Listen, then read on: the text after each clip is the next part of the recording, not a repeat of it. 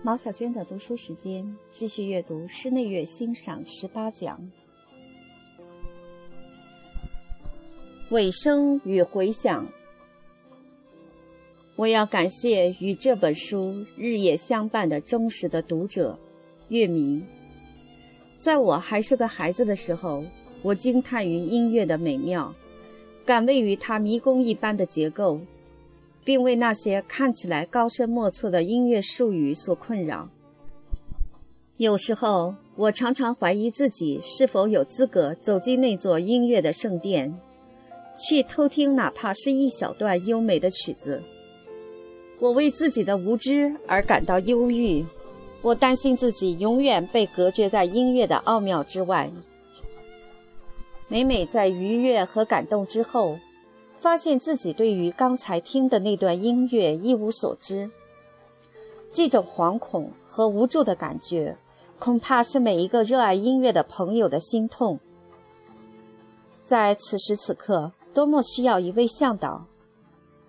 我今天还能想起来，在无数夏天和冬天的深夜，我塞着耳塞，激动得浑身颤抖的时候，偷偷爬起来打开台灯。反复翻着我手头仅有的两本音乐欣赏手册时的满足感和安全感，而在我获得正式的专业的音乐教育之后，我才更体会到那几本浅显易懂的书背后所蕴含的对于音乐的真知灼见。我希望这本介绍室内乐的小册子，同样能够成为初涉音乐的朋友手中的导航图和欣赏手册。当你迷失在数不清的题材与形式中时，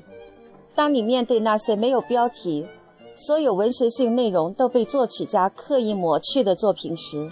在室内乐中这样情况极为常见。当你被一首曲子数度感动，却不太肯定其中表达的内容的时候，希望这本书能为你解开心中的疑惑，为你的欣赏提供背景知识和建设性的指引，并以文字印证你心中涌动的音乐感觉。尽管完全以文学性的语汇来描述一部作品的想法的确非常诱人，且有许多这方面的成功的先例存在。但大部分时刻，我仍然克制住了这一诱惑。本书所涉猎的大部分作品，我希望读者在借助本书加以了解的时候，是建立在更多、更确切的史料和结构分析。当然，我已经尽量以更为通俗的语汇去描述了的基础上的。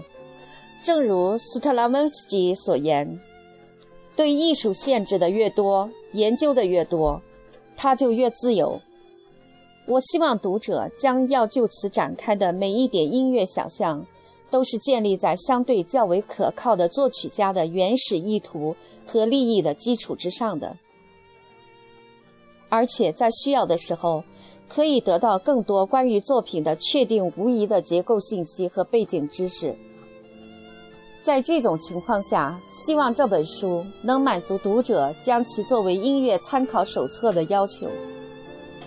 不过，在其中的两个章节，为了带给作品更为丰富的想象而加入了虚拟的场景，那是在勃拉姆斯拜访舒曼的部分，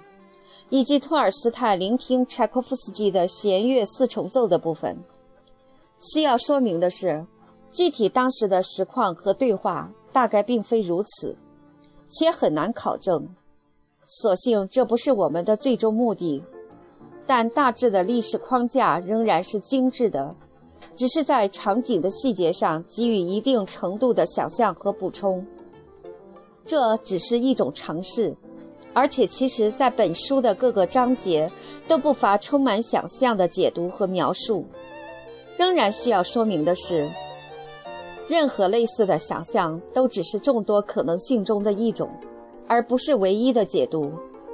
读者完全可以抛开这段文字，以自己的感触去体会，以自己喜爱的方式去勾勒心中的音乐感觉。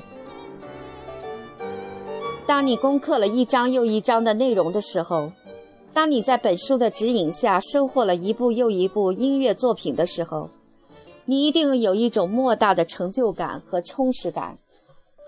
我也同样感谢每一位肯花费时间和耐心与我一起历遍那些传世之作的读者。我相信，当你翻过这本书末页之后，在你眼前呈现的将是一幅前所未有的深刻、细腻而无比清晰的音乐画卷。当你再次听到这些作品的时候，会获得更加丰富的体验和更为深刻的感触，感悟到音乐中深厚的精神底蕴、